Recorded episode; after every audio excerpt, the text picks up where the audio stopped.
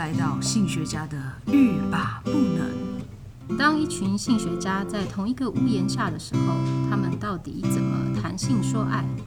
又会在平凡无奇的日常如何语出惊人呢？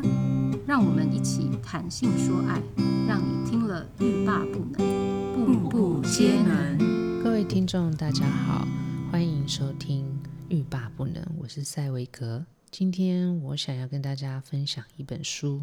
叫做《七个让爱延续的方法》。那它的副标题是“两个人幸福过一生的关键秘诀”。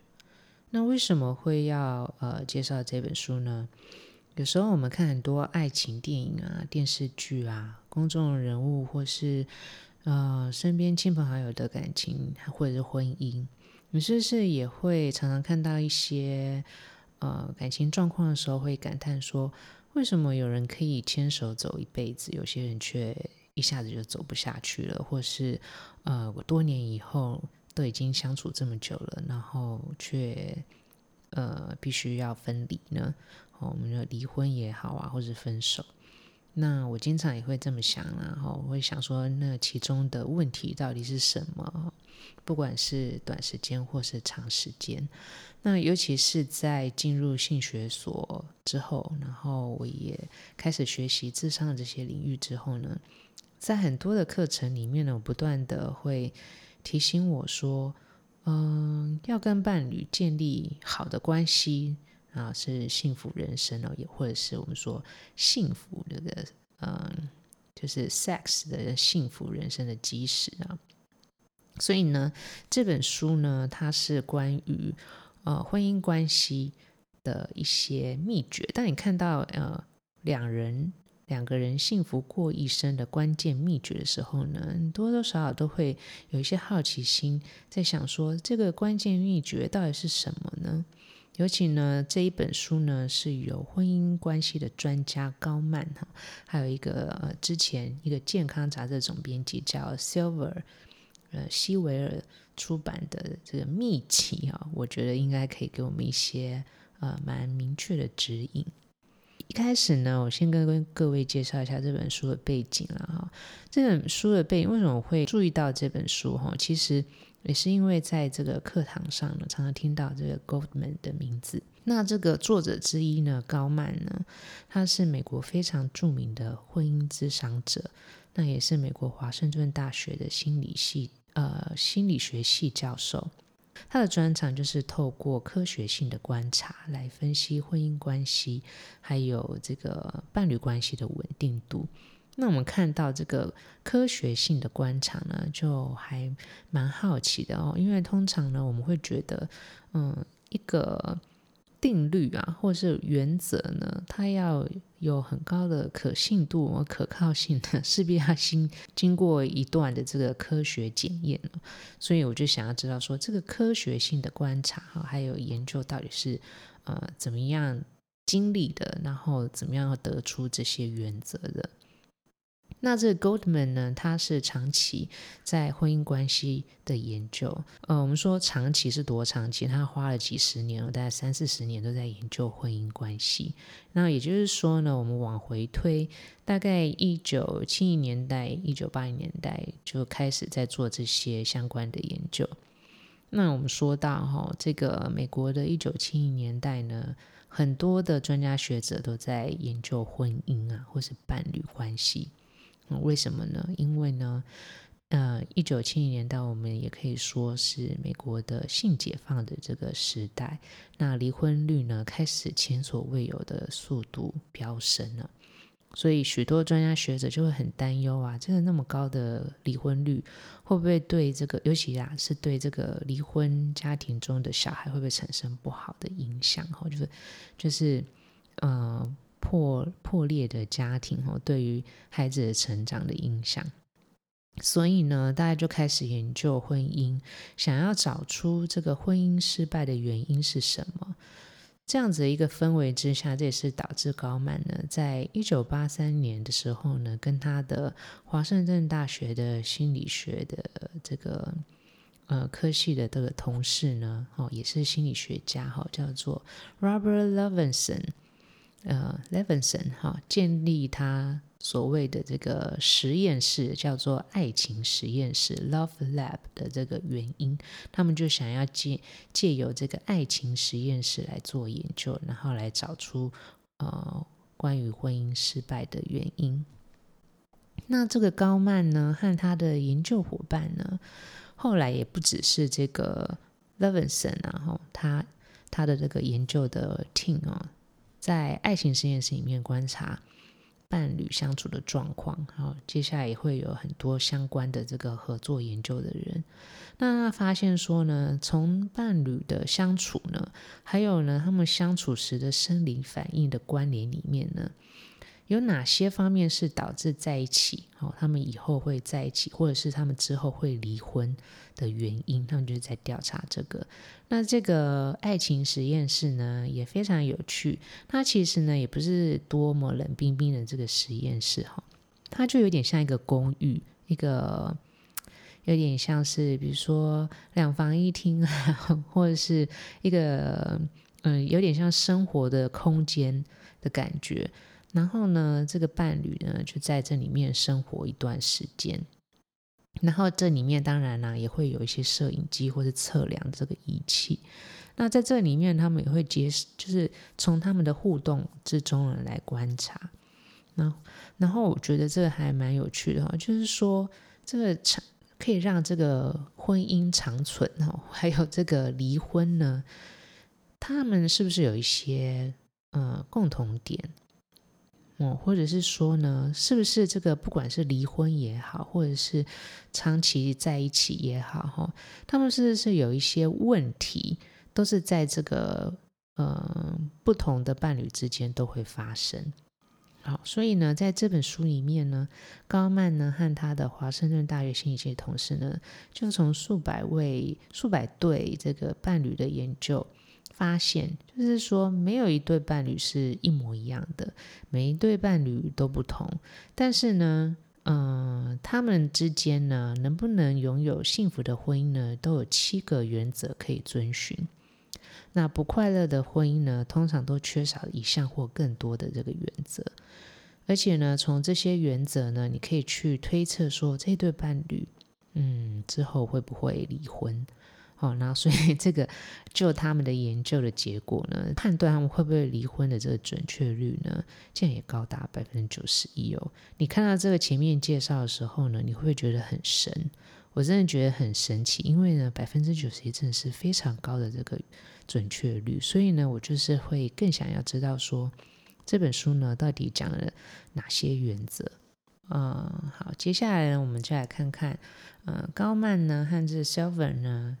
到底给了我们哪些幸福婚姻的这个方向？好，我第一次听到高曼的时候呢，是我在上这个 Sex Coaching 的课程哦，然后我的老师 Dr. Pady 他就介绍过这个高曼哈。那接着呢，我又在智商课程里面有听老师提起，所以我在想说，国内外的老师都提到他，那高曼呢，势必是一位非常重要的学者。于是呢，我就搜寻一下他的著作，所以就看到这本书。那想说这本书讲这么直白，这么有自信哈，所以就来想说读一读，如何预测这个呃幸福的婚姻或是这个离婚率哈，以及他所谓的这个幸福的方法是什么。整体来说呢，我觉得这本书呢很顺畅的，就是从他的研究资讯呢转换为非常容易懂易读的这个内容。他就逐步的这个解释说，预测未来的，尤其是呃未来他们婚姻走向的六大特征，还有延续婚姻的七大原则。我就觉得，嗯，这个应该是他的这个和呃共同的作者，这个 Silver 的功劳哦，因为 Silver 他曾经是一个杂志的总编辑嘛，那他这样子的写作的方式呢，一定是把高曼的这些研究的资料呢写得非常易懂。那整体来说呢，我觉得这本书，嗯、除了呢逐步的介绍哈，解释这个预测未来的六大特征和延续婚姻的七大原则，它还会从呃一些生活化的案例呢来说明这个各种原则，然后呢，以及它会给很多可以遵循的步骤。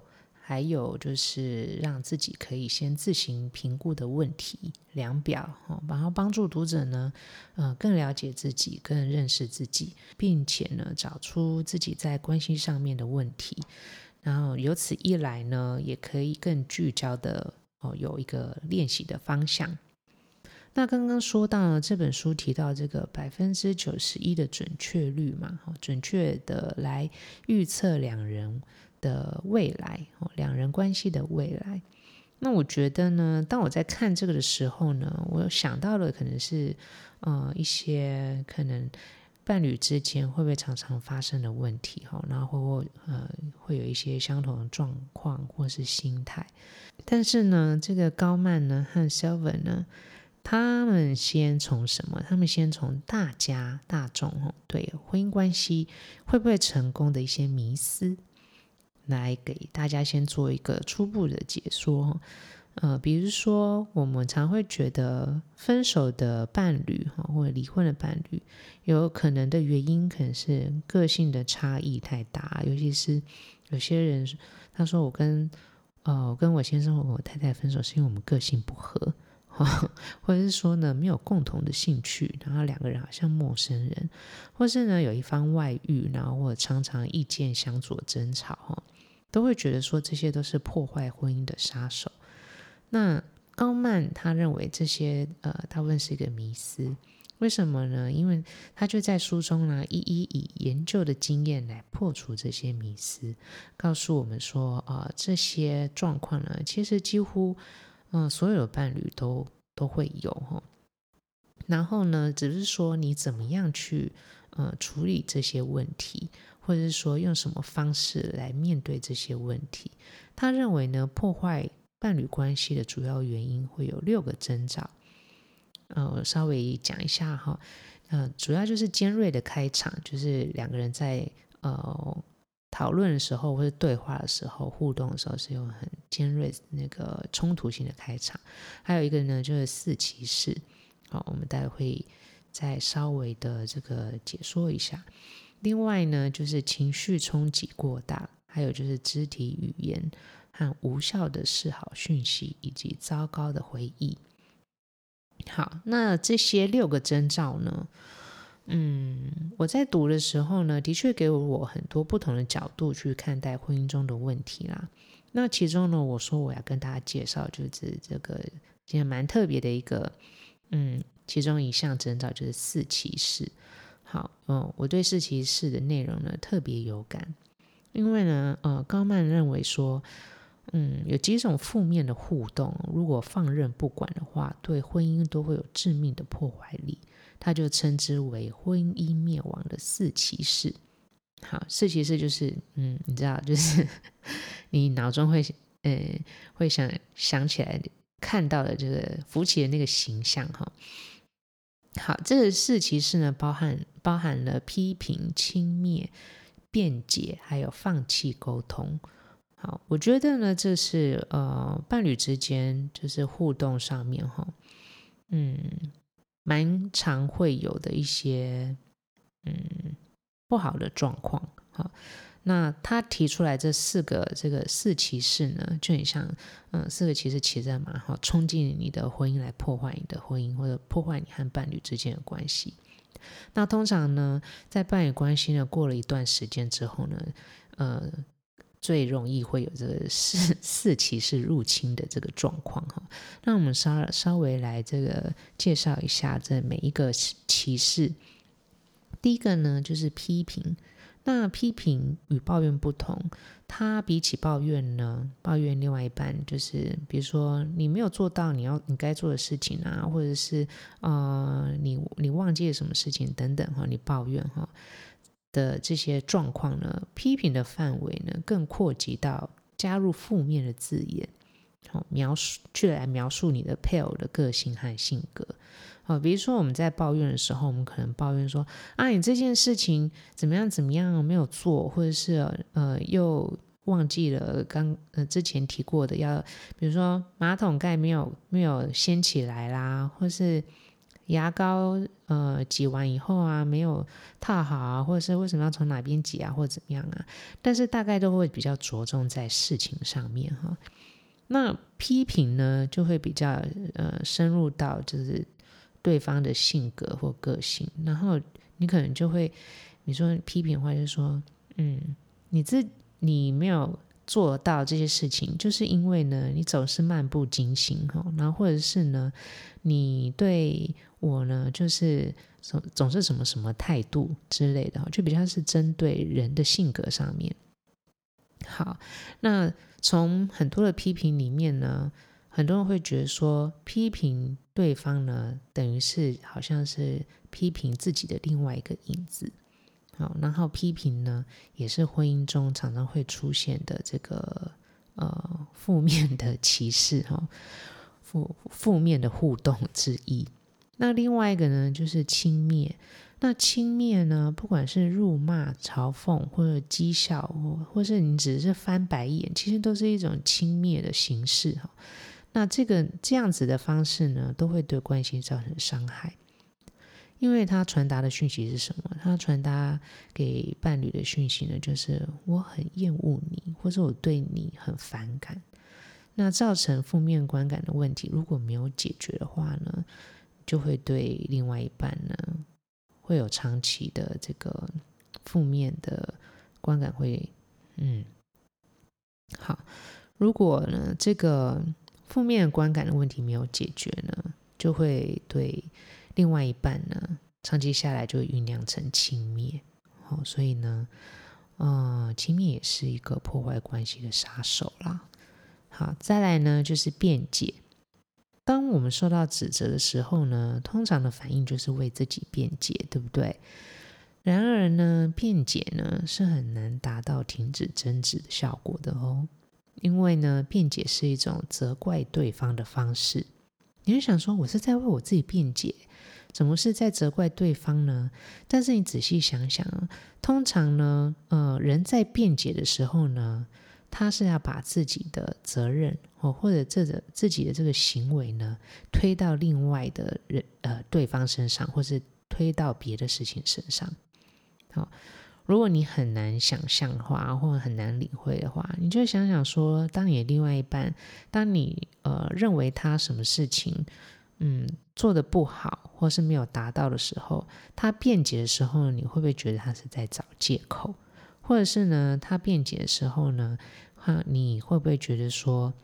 他是因为你的情绪呢来做一个呃反抗？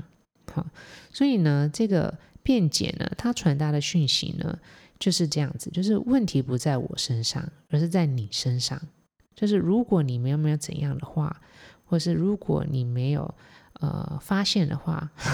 或是如果你没有发脾气的话，那我会这样吗？这是一种辩解哈，或者是说这呃问题不在自己身上，在别的别的人身上或别的事情身上。好，当把所有的问题呢往其他的地方推的时候呢，呃，伴侣之间就比较难达到共识。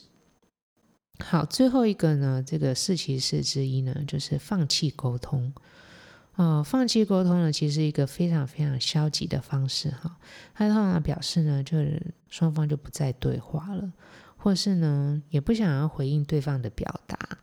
通常呢，就会出现在经历过前面三个骑士的恶性循环之后的伴侣之间。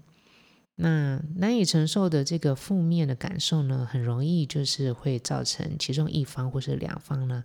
变成说那就不要沟通好了，不沟通呢就不用去承受，然后不沟通呢，仿佛就可以可以成为一个嗯不要去承受的一个合理的出口哦。某程度呢，它也是代表是一种逃避。好，上面这个四骑士呢，我是觉得是嗯。我们都可以理解的一些负面，造成关系变得很不好的这个负面的互动啊，嗯，我觉得这个高曼呢在这里面提出来呢，还有他有一些练习呢，让我们怎么样去抵抗这个四骑士，我觉得是一个非常好的方式。很多的书呢，他有时候会告诉我们一些原则，可是呢，他很少。呃很仔细的告诉我们可以怎么去做，或是可以告诉我们很多的案例，其实可以怎么样变得更好。那我觉得高曼呢，在这个部分呢，有给我们很多的这个 idea 哈，所以呢，我觉得他说是一个关键秘诀呢，呃，的确是没有辜负这本书的标题。好，那为了对抗这些不幸福的婚姻中的这些消极的沟通习惯呢，高曼呢也从很多幸福婚姻的伴侣里面呢观察，找出了七个原则。还有呃，研发出相对应的方法来活化关系。那我觉得这个非常的有，嗯，有建设性。因为呢，通常呢，我们关系中出现问题的时候，然后我们有意识到这个两个人的关系呢逐渐走下坡。当你想要挽回，好，或者是当你想要呢挽救这样子的一个关系的时候呢，你通常会想说，我应该用什么方法？然后，呃，用什么方法呢，才不会造成反效果？或者是用什么方法呢，才是对症下药？哈，那我觉得高曼呢，从这个七个原则里面呢，不但呢，让你呢可以去检视一下你自己和伴侣之间的关系，真正的问题是出在哪里？然后呢，借由一些嗯自省的方式，哈，或者是量表。或者是呢问题，让你很比较能够聚焦在你们应该要改善的方面，就来看一下呢，简单来看一下这个七个原则是什么，好，让婚姻或是伴侣关系能够活化。那第一个原则呢，就是补强爱情地图。他认为呢，快乐的伴侣，也就是他从观察里面这些研究里面呢，嗯，得出来的一个结果哈，快乐的伴侣呢，会十分熟悉。嗯，彼此的世界，好，仿佛就是像有一张储存另外一半生活习惯，还有很相关讯息的爱情地图一样，会知道伴侣的喜好、人生目标啦，或是烦恼和希望，在适时的时刻呢，会配合彼此的希望，也把对方的目标呢，会视为是一个优先，好，让彼此都能感受到被重视、被关心。所以他认为说，补强爱情地图呢，不但能培养爱情，还能够加深度过婚姻风暴需要的这个坚强的力量。好，我们就可以想想看啦，我们是不是真的很了解另外一半的喜好，或是他们的人生目标、烦恼等等的哦？越了解彼此，好，越常讨论彼此的内心，能够培养出比较深刻的这个感情。那第二个原则呢，就是培养爱恋和爱慕。在每一段令人满足还有长久的爱情关系里面呢，爱恋和爱慕的这两个元素呢，是最重要的。虽然说伴侣都会有不同的性格和缺点啊，但是呢，呃，爱恋另外一方或是爱慕另外一方呢，认为对方有自己值得尊敬和喜爱的这个部分呢，通常都能防止关系生变。好，我们呢可以用什么方式去常常提醒我们自己是爱对方的哈，爱慕、爱恋对方的？你可以透过回忆，好，或是去描述过去快乐的这个嗯回忆呢。找到彼此呃过往相爱的这些片片片段段呢，就可以唤回或是增进双方之间的爱恋和爱慕。当然呢，增呃增加新的这个好的快乐的回忆也是一样哦。所以你和你的伴侣过去有什么快乐的回忆，或是让你心动的回忆？那、呃、你觉得呢？你们还可以去嗯、建立和创造。哪些好的回忆呢？你可能就要自己想想看哈。第三个原则呢，是回应而非回绝。在关系里面呢，如果呢你回绝伴侣向自己争取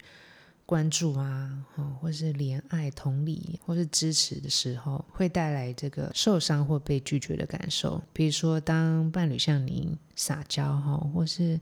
伴侣向你问很多问题啊，问你爱不爱他啊，或什么之类的啊，有时候呢，这是一种争取关注或是争取同理或支持的这种嗯表现。哦，当你都不回应的时候呢，其实会呃带给他们受伤或被拒绝的感受。所以呢，好好回应另外一半呢，正是维系维系情感的基础。不过呢，有时持续的忽略，嗯，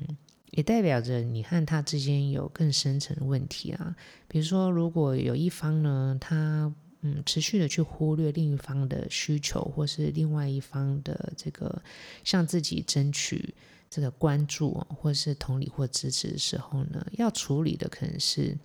两个人对亲密和独处的需求可能不大相同哦，那可能有其他的问题要处理。但是呢，在一般来说呢，好好的回应另外一半呢，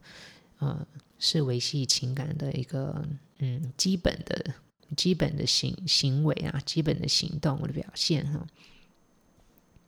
第四个原则呢，接受另外一半的意见。好，比较快乐的婚姻关系呢，通常愿意采纳考量对方的意见和感受。嗯、呃，会积极的寻求两个人的共识，哈，比较不会说我一定得要坚持自己的意见，啊，嗯，好的关系也会让自己去尝试以开放的态度去看待，呃，自己排拒的意见，比如说我为什么不想要接受这个建议呢？我为什么不想要去吃这家餐厅呢？或者我为什么不想要跟他一起去做运动呢？或是呃，去旅游或是做某些事情呢，好，然后就会思考自己为了去做或者不去做的一些差异啊，然后通常呢就会觉得，好吧，那我去试试看吧，或者是嗯、去做做看吧，为了他，我跟他一起去共同参与某一些事情吧，好，因为呢，他看重两个人的关系呢，更胜于专注自己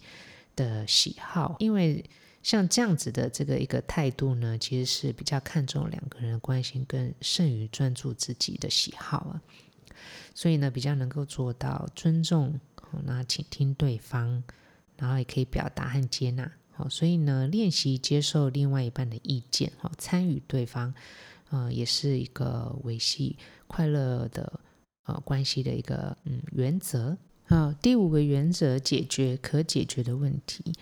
嗯，高曼呢，在这本书里面啊，谈到就是说，呃，关系之间呢，婚姻关系之间啊，常常会有嗯永久的问题，或或者是说可以解决的问题。那什么是永久的问题呢？比如说，嗯，长期都很难嗯找到一个方式解决的。比如说，先生不想要孩子，好，太太想要生孩子，好，这个可能就是一个永久的问题。好，就是对于嗯，育儿哈的这个渴望啊，那另外一个呢，呃，有可能是先生呢和太太的这个性的需求不大一样哦。比如先先生觉得应该要每天都有哈，或者是一个礼拜应该有几次，那太太呢就会觉得说太频繁了，她其实不想要做，那可能希望就是。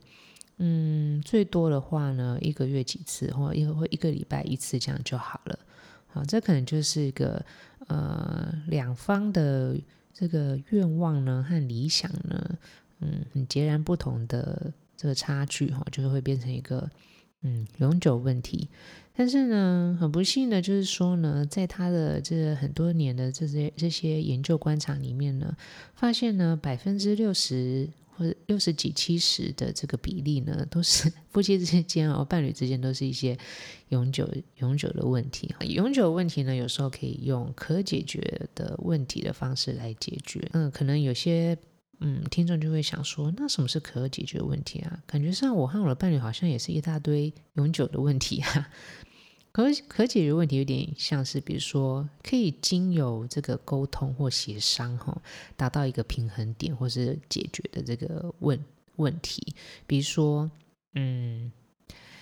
教养孩子的方式，好，比如说先生呢觉得应该要很严格一点，或者太太觉得应该要严格、有规规律一点、规范一点，哈。然后呃，另外一方呢可能会觉得说，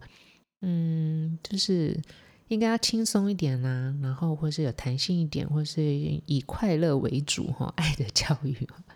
然后两两方面就会嗯方向不一致。好，这个呢可能可以借有一些呃协协调哈，或者是互相来寻求一个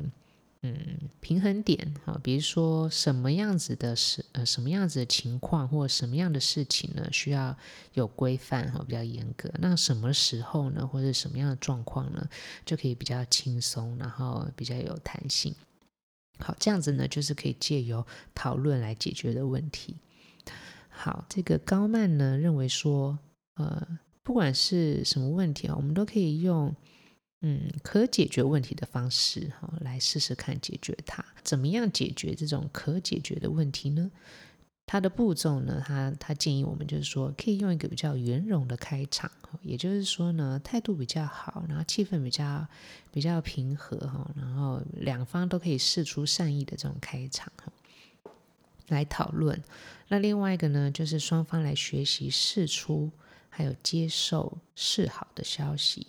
就是说你要学习怎么样释出善意哈，释出这个对对对方示好。然后，当对方示好的时候呢，或者释出善意的时候，你也要学习要怎么样去接受这份善意，好，以及安抚自我和彼此，还有就是互相妥协、包容彼此的缺点。他认为呢，用这样子的步骤呢，呃，比较容易可以解决这可解决问题。第六个原则呢是打破僵局，好，终结僵局的目的呢，其实并不是说我去解决了问题。而是打破这个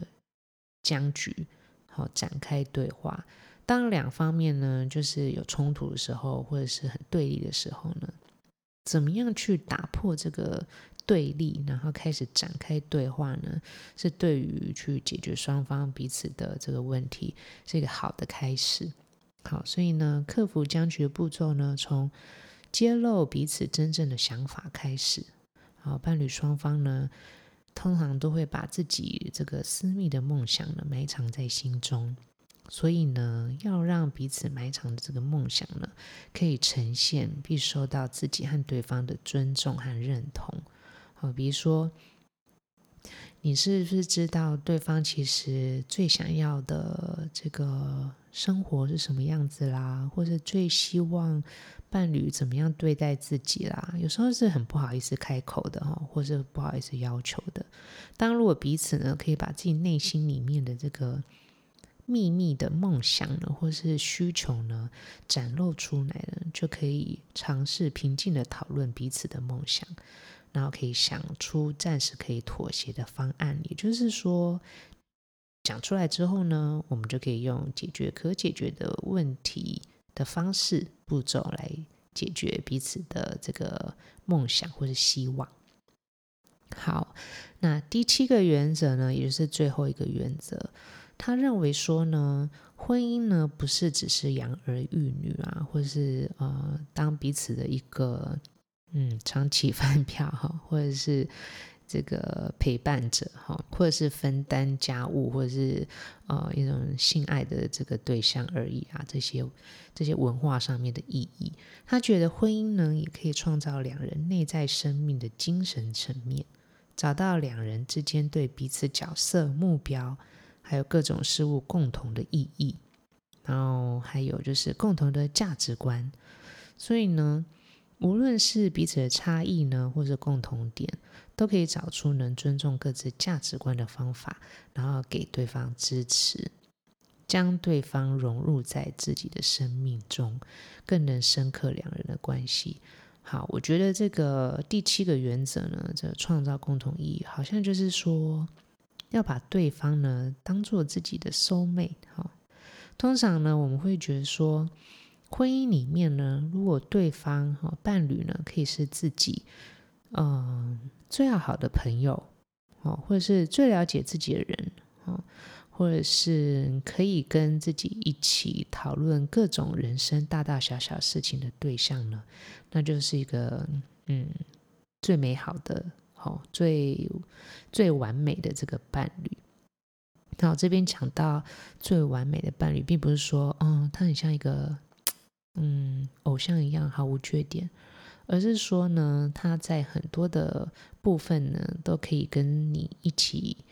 呃，讨论哈，陪伴你，然后一起成长哈，然后呢，嗯，和伴侣之间呢，就可以共同创造很多不同生活、生命上面的意义。所以，呃，可以共同创造这个生命的意义的这个对象呢，也最容易呢成为你这个终身的伴侣。好，那这本书呢，哦，简单的介绍这两个部分啊，当然里面还有非常多的内容，还有很多发人省思，我觉得。呃，让你可以自己去探索自己的一些问题，还有方法哈。那我都觉得非常值得一试。最后呢，要跟大家分享的是呢，这个高曼和这个 Silver 西维尔哈，他说没有任何的书籍或者智商者可以解决所有的婚姻问题。改善关系呢是一个旅程。哈，首先呢，你要先停止怀疑，跨出一小步。然后观察自己身在何处，然后再跨出下一步。我觉得这个 Goldman 和 Silver 他他们写这一段话呢，其实有我觉得就很像这本书的这个主旨还有目的。我们不要对这个呃幸福的婚姻呢存在太多的这个不切实际的迷思和幻想哈。呃，因为所有的问题都有各式各样。嗯，大大小小的问题，那我们只能在这个关系里面，我们重视的关系里面呢，不停的去学习哈。然后他说的这个提出呃，这个停止怀疑，跨出一小步，观察自己，然后再快出下一步。我觉得就是嗯，我们必须要练习让自己成长的一个方式啊。好，那七大原则它提供。呃，所有的伴侣一个改变关系和练习的方向，我觉得最重要的就是在呃生活里面持续的实践，如何持续的执行呢？这本书呢也提示了一个实用的这种，嗯，每周神奇五小时的重点。好，你如果呃各位有兴趣的话，可以翻一翻这本书，然后看到最后的时候，这个神奇五小时，我觉得非常的嗯。明确的告诉我们哈，就是每天可以怎么样哈，每周可以怎么样好。那这个神奇五小时呢，也许看似像一个普通的样板，然后觉得嗯，每天要这样子这样那样那样，但是它不是一个非常难的这个样板呢。嗯，但我觉得这重点不是不是这个哈，就是遵守这个样板，而是说呢，提醒我们在呃伴侣的这个。跟伴侣一起生活的这个你，呃，每一天每一天里面呢，都有很多的做法呢，可以提升对彼此的了解，还有表达对彼此的爱与关心。好，这些呢都可以累积我们在关系里面面对困难和危机的力量。好，就像呃高曼和希维尔在一开头说的，任何的婚姻关系都不一样，也有不同的问题。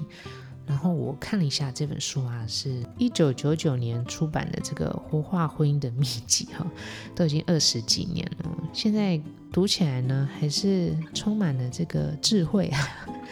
也给了我很多理解关系问题的这个不同的视角。好，我觉得呢，所有呢想要解决伴侣关系中的问题，哦，或是想要让婚姻保鲜的朋友们呢，不妨参考看看这本工具书。不知道大家喜不喜欢塞维格分享读书的内容呢？如果你对这本书也有什么想法的话呢，也欢迎你回馈给我们。那么，性学家的书柜，下次再见喽。